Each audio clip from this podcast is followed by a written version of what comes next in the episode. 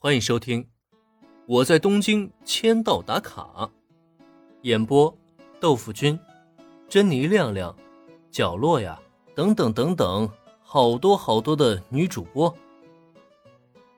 颜狗西深井，我家社长大人是超级美少年。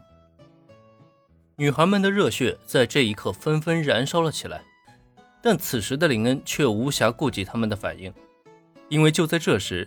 一个身穿黑色制服西装，有着一头褐色波浪卷垂肩短发，鼻梁上卡着一架方形眼镜的年轻女性，正急匆匆的一路小跑来到他面前。我的怒小就是那，你可终于出现了。这女人一出现，开口就朝林恩一通抱怨，顿时惹得旁边女孩们惊讶连连，不知道这究竟是个什么情况。自从这家事务所创立之后，你就把什么工作都丢给我去处理，偏偏还不招收新员工，就让我一个人当牛做马。哼！我只是一个偶像经纪人而已啊！看这位的样子啊，貌似是有一肚子的怨怒要对林恩发泄，而这个人的身份，无疑就是当初偶像事务所奖励给林恩以后一起附赠的两名员工之一。而且也是目前偶像事务所里唯一的全职员工，在林恩没有正式露面的情况下，事务所内的一切工作都是交给这位去处理的。所以表面上他是一个偶像经纪人，可实际上他却是这家事务所的全能多面手。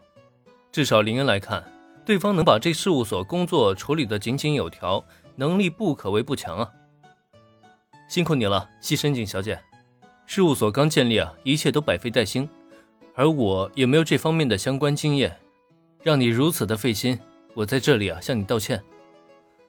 手下的员工有了意见，林恩能怎么办呢？这个时候也只能礼贤下士，柔声安抚喽。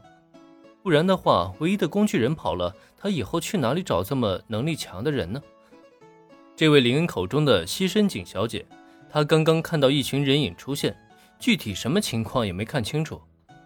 只知道这群人中为首的肯定是他的社长大人，便揣着满腔怒火，低着头一路猛冲。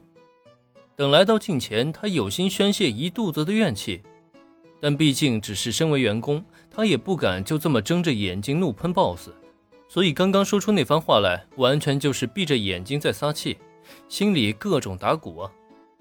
东英虽然有着下课上的传统。可在现实工作中，职场的后辈是基本没有翻身的可能的。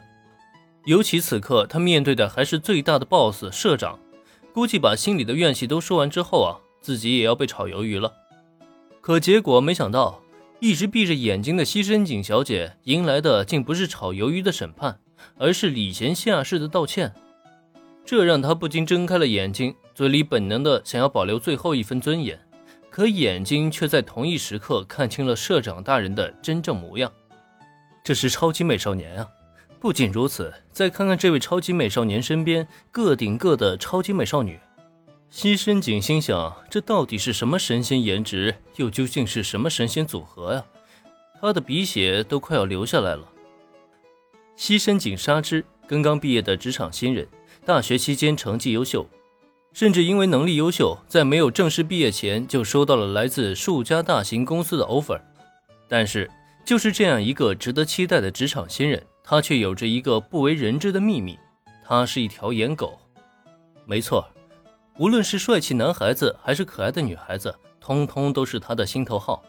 也正因如此，他才选择在毕业以后拒绝了那么多知名的大型公司，反而加入一家刚刚成立的偶像事务所任职。